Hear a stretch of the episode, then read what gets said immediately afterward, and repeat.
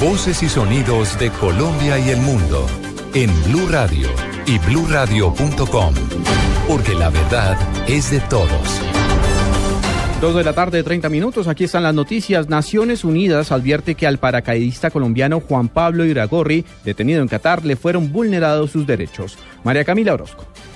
El abogado Víctor Mosquera, defensor del paracaidista Juan Pablo Iragorri, dijo que el Grupo de Detención Arbitrarias de Naciones Unidas advirtió en un informe que existió una violación al debido proceso en Qatar en contra de su cliente que fue condenado a cadena perpetua presuntamente por integrar una red dedicada al narcotráfico. El Grupo de Detención Arbitraria determinó que Juan Pablo Iragorri se le habían violado determinados derechos en, su proceso judicial en Qatar y lo que buscamos es que el Estado colombiano con estas medidas cautelares que interpondremos en los próximos días sea que se haga parte del proceso y lo acompañe y ayude a que lo repatrien aquí a Colombia. La defensa del paracaidista espera que la Cancillería colombiana viaje a Qatar para que se ejerza un acompañamiento al caso de Iragurri. María Camila Orozco, Blue Radio.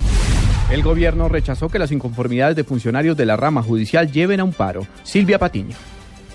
Inaceptable calificó el ministro de Justicia Yesid Reyes el cese de actividades de integrantes de la rama judicial en varios departamentos del país. Dijo que el presidente de la Judicatura está en plena disposición de hablar con los sindicatos, pero sin la suspensión del servicio. Esas inconformidades deberían tramitarse bien sea a través de conversaciones con el Consejo Superior de la Judicatura, eventualmente a través de demandas del acto que crea las eh, secretarías comunes, pero no deberían llevar a un cese de actividades. Creo que se pueden superar los inconvenientes o las discusiones que se plantean sobre este tema sin necesidad de llegar a un paro o a un cese de actividades como el que está planteado. El ministro indicó que estas jornadas se ven a las inconformidades que tienen los funcionarios con la creación de las secretarías comunes en los juzgados civiles y de familia. Silvia Patiño, Blue Radio.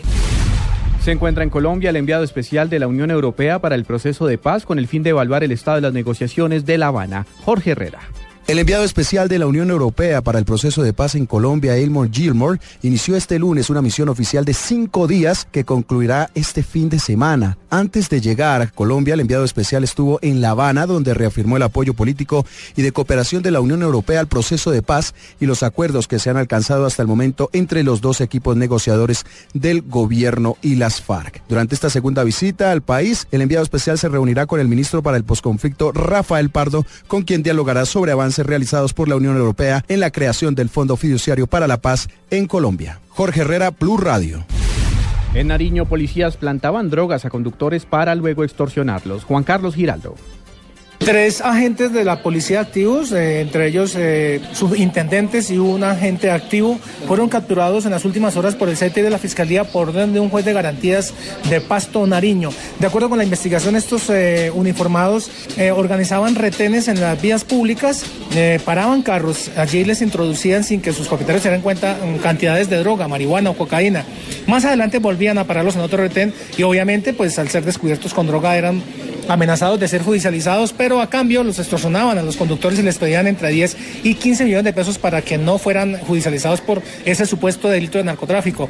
Lo que ha establecido la Fiscalía es que hay más uniformados involucrados, que es un escándalo mayor, cargando mm, vehículos particulares con droga para extorsionar a sus conductores. Ya fueron capturados en Pasto, van a una audiencia de aseguramiento e imputación de cargos por concierto para delinquir y narcotráfico. Juan Carlos Giraldo, Blue Radio.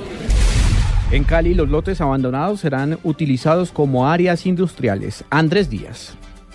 El gobierno caleño espera concertar con el Consejo Municipal cambios en el plan de ordenamiento territorial para lograr darle un uso productivo a los lotes del municipio que se encuentran abandonados. Según el alcalde Maurice Armitage, se pretende habilitar esos terrenos especialmente en Agua Blanca y el sector de ladera para la creación de industria. Estamos hablando de zonas industriales donde va a ir la gente a trabajar, no es a vender, vamos a, generar empleo donde vamos a hacer confecciones, donde vamos a producir la comida de 260 mil muchachos que necesitan desayuno y almuerzo todos los días. Y fuera eso, vamos a tener más refinería, vamos a tener metalmecánica y eso nos arregla de alguna manera la movilidad. Tenemos que darle a las comunas vida propia, que tenga la gente empleo en la misma comuna, que no se tengan que estar trasladando. Igualmente, el mandatario buscará fomentar en esas zonas empresas de confecciones, la construcción de centros alimentarios donde se elaboren los desayunos escolares para los estudiantes y también talleres para motos. Desde Cali, Andrés Díaz, Blue Radio.